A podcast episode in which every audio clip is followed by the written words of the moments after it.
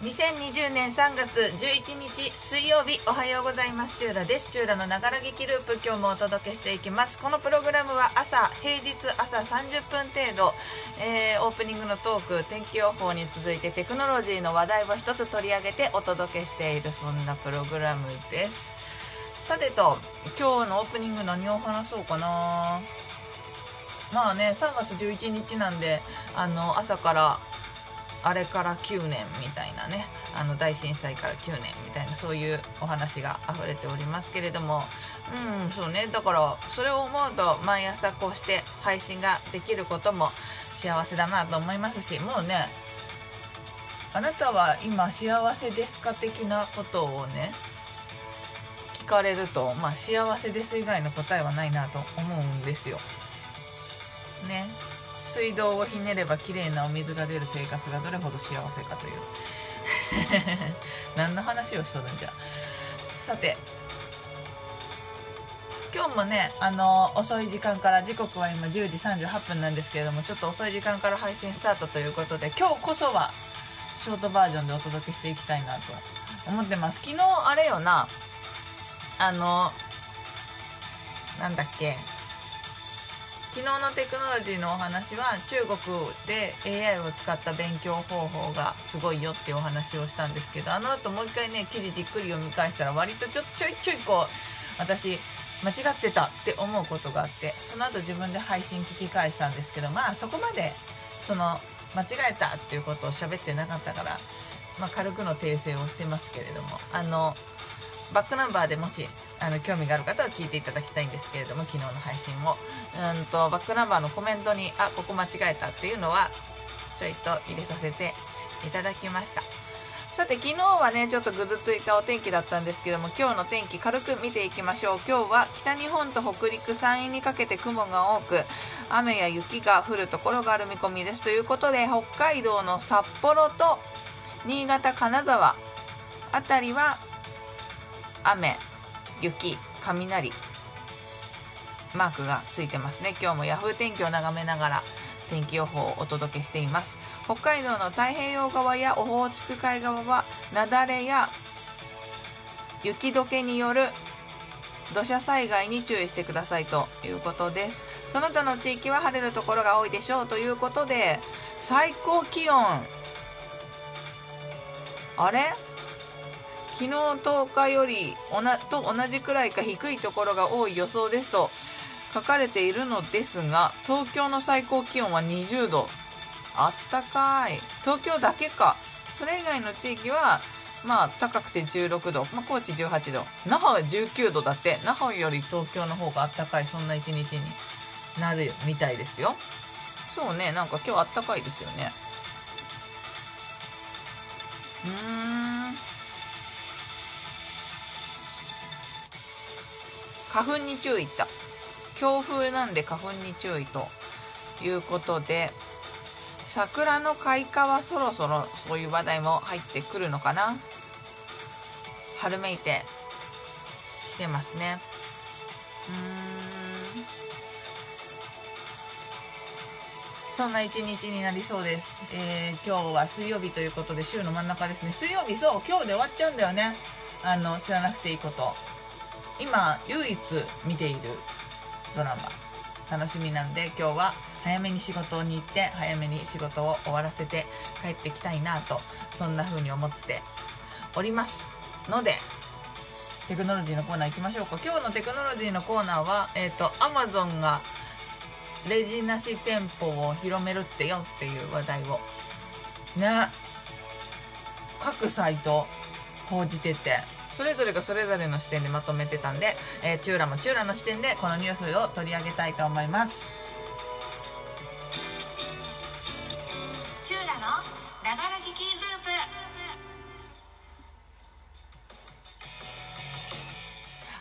しておはようございます。チューラです。チューラのながら聞きループ毎朝平日毎朝30分程度お届けしているこのプログラムですが今日も、えー、ミックスチャンネルポコチャスプーン3つのアプリでライブでお届けしております。時刻は10時42分を回ったところ配信始めてからは5分ちょいちょい経過みたいな感じですかね。えっ、ー、とまあ告知は最後にするんですけどバックナンバーなどなどもありますので調べてみていただければまあ配信最後まで聞いていただければ最後に告知入れます。さてどこの話題にしようかな。まあ一番初めに見たのは C ネットジャパンね。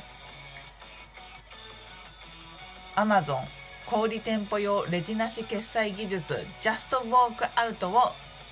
外販へっていうそういう記事を見つけましてわーって期待が高まってるんですけどまあまあまあまあまあねどうせあれでしょっていうね。どうせアメリカだけなんでしょっていうところはまああるにしてもそういう話題が入ってきたことは嬉しいなと思っております。購入方法とかもし興味があったら、えーと、メールくださいねみたいな感じになっているので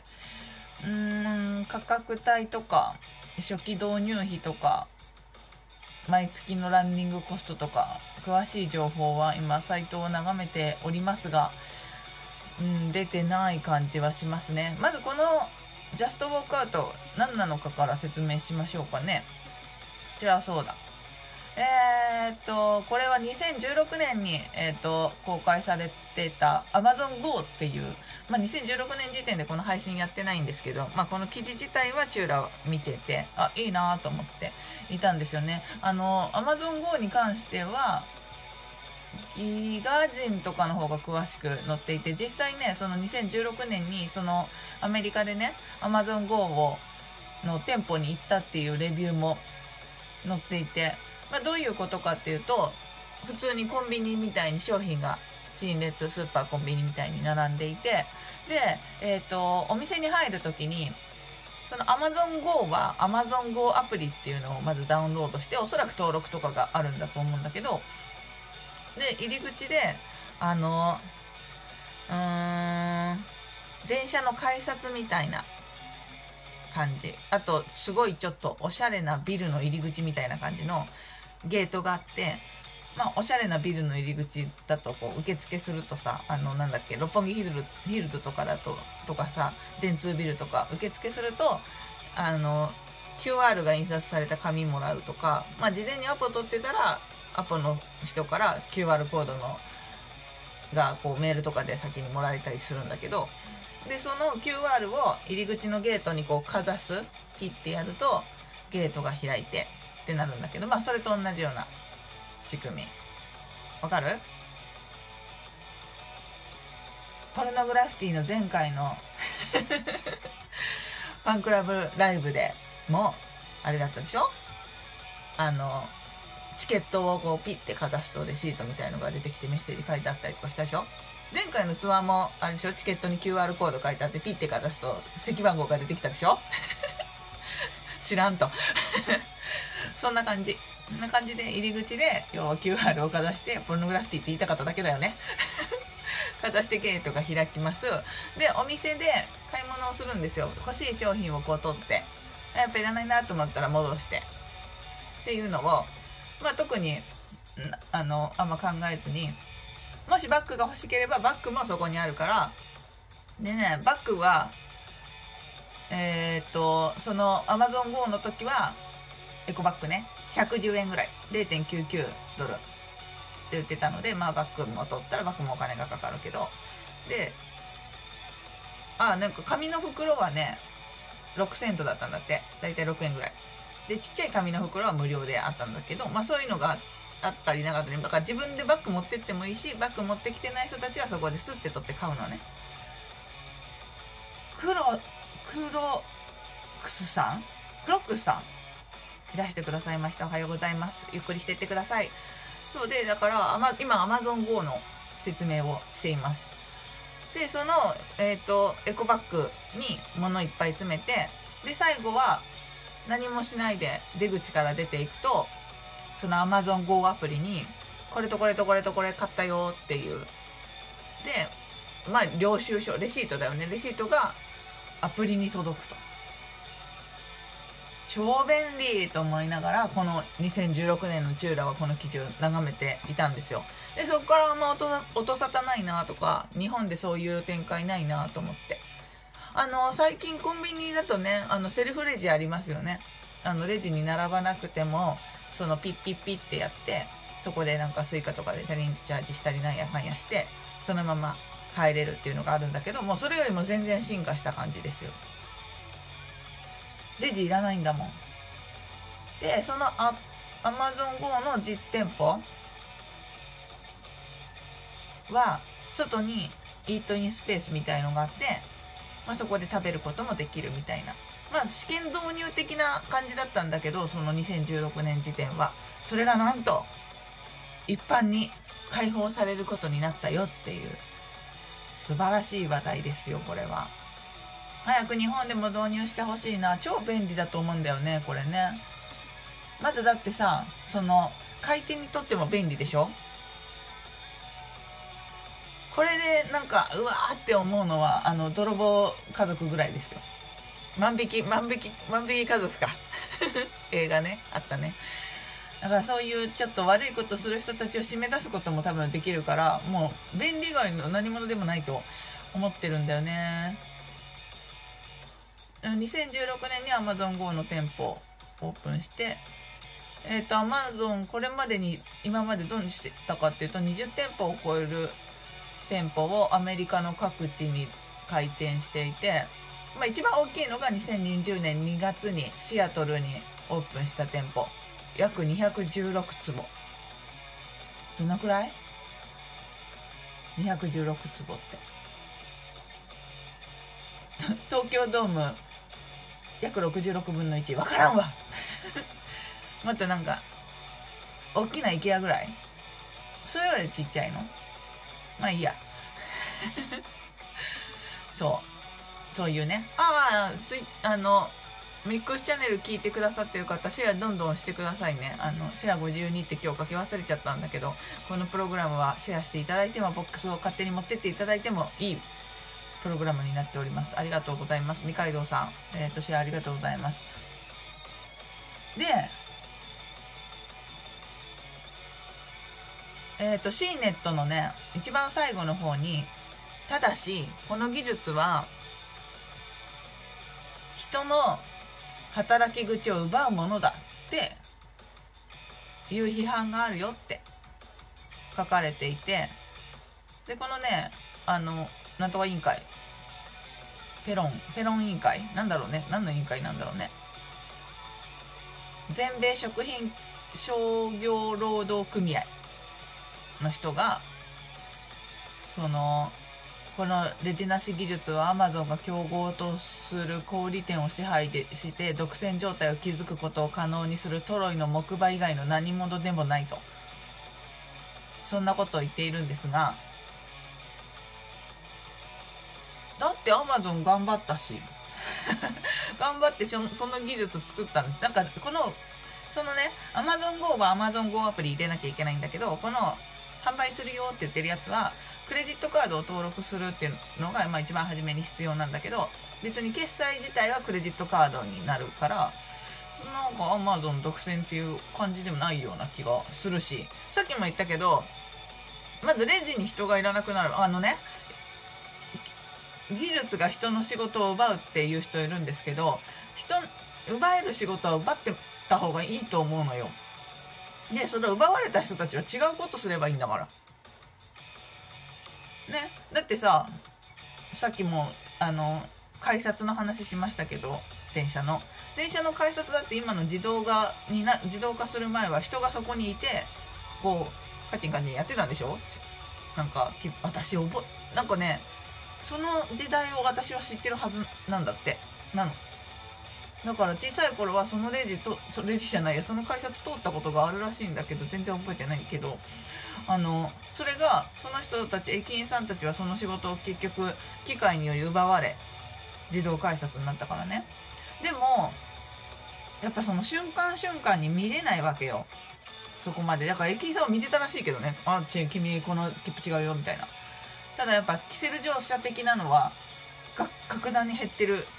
はずなのよね。だからいいことがやっぱあるから人よりも機械になって。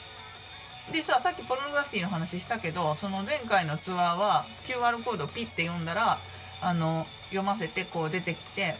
レシートみたいのがそこに席番号が書いてあるっていうそういうシステムに最近変わったんですけどそれも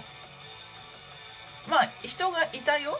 それはまだ慣れてないしみんなが。だからここにかざしてくださいねって言ってこうビーって出てきた紙を切って渡すっていう担当の人はいたけどまあそれもぶっちゃけいらなくなるよねあの仕組みを使えば。でしかもあの偽造のチケットとかさすごい精密に偽造してあって QR コードまでちゃんとしてまあ QR コードだけあればいいみたいになっちゃうとその部分だけでこう悪いことできるのかな。できないと思うけどね。できないようにすればいいんだよねそれはね。だからそういうねもぎりの人とかもいらなくなって。だってそれはあれでしょあの映画館のさチケットとかもさ今あのネットで予約できるようになってきてそういうところでも人員削減できてると思うのよね。だから本当機械ができるお仕事はこの先無駄なお仕事になっていって人がやるべき仕事じゃなくなってくるんですよ。きっとね。だから別にそんなことを危惧する意見はまあいらないなと思ってどんどんこうなっていったらそのでもその店舗無人店舗かって言ったらもちろんそうではなくて陳列する人も必要だしこれって何ですかみたいな質問に答えられる人も必要だし。っていう意味ではそのすごいワインが好きでワインを仕入れて売りたい。でも自分はワイン詳しいからこう教えてあげる人できるけどレジ雇うお金がないとかっていう人たちのサポートになるよね。だからその自分専門的なことにより専門的なことに特化した人っていうのがもちろん生き残れるっていう。まあ淘汰されていく時代ではあるのよ。誰でもできる仕事は機械でもできる仕事だから今後はなくなっていくし。人でなきゃできない。自分の技術を活かせるものっていうのを身につけていかないとお仕事は得られなくなるという世界にはなるかもしれないけどね。でも品出しとかはまあ誰でもできるっちゃ誰でもできるしまあそれも機械でもできるっちゃ機械でもできるようになっちゃうから あれなんだけれど。まあね。えー、これも早く日本来ないかな。楽しみだよね。だってほんと買い物をするのは楽しいじゃん。物買うのは。であの最近さまあだいぶなくな最近？あの例えば CD 屋さんに行って CD を買うのは楽しかったのよ。ジャケット買いとかあったりとかして。でもそれがこうネットになったりそのレンタルするにしてもネットになったりとかするとやっぱこう店舗を眺めるっていう楽しみは若干失われつつあるんだけれどその分なんかこうレコメンドシステムがちゃんと本当に自分が聞きたそうなものをレコメンドしてくれるようになってきて。であなたのこの商品を見た人はこういった音楽にも興味ありそうとかって言われるとあじゃあちょっと一緒に買ってみようかなとか。まあそれは今はサブスクでやっていてこの辺の曲聴いてる人たちはこの曲も好きっぽいよっていうのをレコメンドしてくれて聴いてあ確かにと思ってそのアーティストさんの他の曲聴いたりそのアーティストさんのライブ情報調べたりとかそういう広がりはあるからまあまあ昔のそのフラフラしなんか店舗の中歩きながらいろいろ発掘する楽しみというのは確かに減ってしまったしうーんところはあるかもしれないけどでもやっぱそれレコメンドシステムもあるしそのトップページに行けばその編集部のおすすめみたいなねのもね KKBOX 中の人おすすめ KKBOX で音楽のサブスクサービスで私が今使ってるやつなんですけどそういうこともあったりするのでまあ一概にダメとは全然言えないしいやむしろいいと思うし。でアマゾンで買うのも別にできるんだけど店舗に実際行って買う時の魅力もあるじゃん。温かいものとか新鮮なものが買えるとかすぐに持って帰れるっていうのはあったりするから早く日本にも来てほしいなっていう話を。で多分そういう日本にもきっと来るんですよ。こういうのって。いやだからいろいろ変わっていきそうだねっていうね。ちょっと楽しそうなお話があったんで紹介してみました。これはえっ、ー、とね C ネットだけじゃなくてだからギガ人でしょ？とか本当いろいろなサイトにバーって展開されてましたね今日ね発表になって。だからすごい期待値も高いと思うので楽しみにもうちょっと待ちたいと思っております。今日はそんな話題でした。以上テクノロジーのコーナーでした。この後はエンディングです。チューラのながら聞きループ。音楽はフリー BGM サイトドーバーシンドローム。映像制作なら何でもできます。株式会社 VSQ のフリー音源。さらにサウンドクラウドからクリエイティブコモンズの表示のある音源を利用させていただいています。お届けしてきましたチューラのながら劇ループ、えー2020年3月11日水曜日バージョン。お別れのお時間です。最後はお知らせです。チューラツイッターやってます。チューラスプーンというアカウントでやっておりますのでもしよかったら見つけてフォローなどしていただけると配信が始まったタイミングとかでお知らせが飛びますのでよろしくお願いいたします。また、えっと生配信やってるんですよこのプログラム。えーミックスチャンネル、ポコチャ、スプーン、3つのアプリで、えーどれもラジオ配信ができるアプリを厳選させていただいて配信をしておりますので、バックナンバーでちょっと興味があって持っていただいた方、えーリアルタイムで聞いていただくと、どのアプリもね、あの、チャットできるようになっておりますので、コメントいただければもっと楽しい配信ができるかなと思っております。よろしくお願いします。また、バックナンバーいろんなところで配信をしています。えーまず一つ目は、リアルタイムで配信しているアプリの中で、唯一バックナンバーを残せる、スプーンというアプリで、えーバックナンバー、過去ね、こっちはすべて、ほぼすべて、なんかね、バグってたのか、保存できない期間が何日間かあったのと、えっ、と、配信始めるときに保存っていうのを設定し忘れた回が数回あるぐらいで、あのバックナンバーほぼほぼ残っておりますので、えーと気になるタイトルなどあったら聞き返していただければアプリ入れてもいいですしウェブでも聞くことができますのでぜひチェックしてみてください。またその他、えーポッドキャスト系の配信で、えー聞くことできます、えー大元はアンカーというアプリを使って今録音をしているんですけれどもこの録音がうまくいけばえー、と Spotify Apple Podcast、Google Podcast をはじめ、えー大手から中小さまざまな今9つぐらいの多分配信でバックナンバー聞くことができますのでもしよかったらお好きな方法でチェックいただければと思っております。どこでもチューラで検索していただくとピンクのうさぎのアイコンが出てくると思います。また、えークリエイティブなクリエイターの皆さんがこぞって使ってるらしいノートというあえーとメディアでもバックナンバー聞くことができますのでそちらもチェックしていただければと思います、えー配信始めてからもうすぐ25分が経とうとしている感じですけれども今日13月11日えっ、とねなーと金沢新潟札幌あたりがちょっとぐずついていますがぐずついていますがっていうよりももうちょっとちょっと吹雪いていたりとか、えー大雨になったりとかしてるみたいですけれども昨日ね全国的に雨だったんですけれども打って変わってその他の地域は晴れと気温は平年並み。ただし関東だけはとても暖かい一日になりそうです。そして、えー、と全国的に風は強そうなので花粉対策。ねえそろそろマスクが潤沢になってほしい。あの本当ね花粉症のためなのマスクって私はまあもちろんコロナもあるけどね。あのね花粉症の薬すごい効く薬をもらってるんですけどちょっと肌が荒れるのね。私肌弱いから。なんであのちょっとでも潤いを保ちたくてあのマスクをしたいんですけれどももう在庫がね我が家の在庫がついにつきそうなのであの打ち合わせとか人といっぱい喋らなきゃいけない時とかあのそういうイベントの受付の時とかねそういう時に使いたいなと思ってちょっと温存はしながら生活をしております。あと最後ちょっと時間余ってるしなんか喋る？オープニングでもよかったんだけどね。あのスイッチやってるんですよボクササイズを。でなんとスイッチが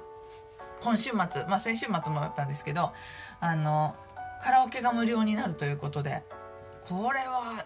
やらねばと思ってなんかね一応調べたら定期的に無料をやってるんだね。だからコロナだから無料になるとかそういうことではなくあの大きなお休みのタイミング夏休みとかお正月とかそういう人が家にいそうな時に年に数回無料開放デーっていうのをやっていてだからねマイクとか揃えたの。あの家にもマイクあるんだけどやっぱそれは対応してなくて実際試したけど対応してなくて。でまずあの調べたらマイクも今品薄になってて調べたタイミングで。でなんかえっ、ー、と公式ではないものがあってそれを買ってみたら相性が悪いのかブーって言って全然もう歌えるような状態ではなくてでまあそれはちょっと今返品お願いしようかなと思って問い合わせをしてるんですけど交換待ってるとちょっと14日に間に合わないぞと思って。でさっきもちょっと言ったんですけどまあネットでねこう予約をして公式の純正のマイクをね予約をしてで届けてもらおうと思ったら15日最短で15日に届きますとかって出てきたからこれはダメだと思って。まあビッグカメラなんですけどヨドバシだったら即日届けてくれるんですけどビッグカメラそういうサービスがないのであの店舗に取りに行くっていう風に選択して昨日取りに行ってきて今着実に準備をカラオケの準備を整えてます。どんな家でねカラオケとかちょっとねなんか防音のやつ？私防音カラオケで防音できるやつがあるんだけどそれはね持ってたの。あの違うマイクでね。昔練習した時に持っていて。あのそれがね残念ながらはまらなかったのね。その任天堂のこう純正のマイクに。だからそれ用のやつも今それはねあのヨドバシで頼んで配送してもらおうかなと思って今その14日カラオケすんぞっていう 日に向けて着実に準備をしてます。でなんかあの防音マイクってすごい苦しいとか歌いにくいとかっていうレビューはあるんだけどまあ私使ったことあって私はねそんなんでもなかったよ割と普通に歌えたような気がするのですごく楽しみにしておりますといったところで今日はこの辺で、えー、終了したいと思います。えっ、ー、と平日毎朝やっていてあ来週1日もしかしたらライブ配信できないかもしれないんだけどあのー、録音しておけば配信できるぞということになっ気づいたのでだからあの生でやるときはオープニングがあって天気予報があってテクノロジーがあるっていう流れなんですけど配信生じゃない収録でやるときはあの3つのアプリミックスチャンネルポコチャスプーンではもちろん流れないライブじゃないからね。で各種配信のその、えっ、ー、と Spotify、Apple Podcast、Google Podcast、 note などにはアップしようかなと思ってるんですけれどもそれはオープニングテクノロジーだけにしようかなと考えております多分ね来週一日そういう日が挟まれそうな気がしてますという告知でしたさあ今日は一部地域を、ね、一部地域は良くないね金沢新潟札幌以外は晴れそうというお天気なのでうん、素敵な一日をお過ごしください。また明日お会いしましょう。お相手はチューラでした。今日もありがとうございました。バイバーイ。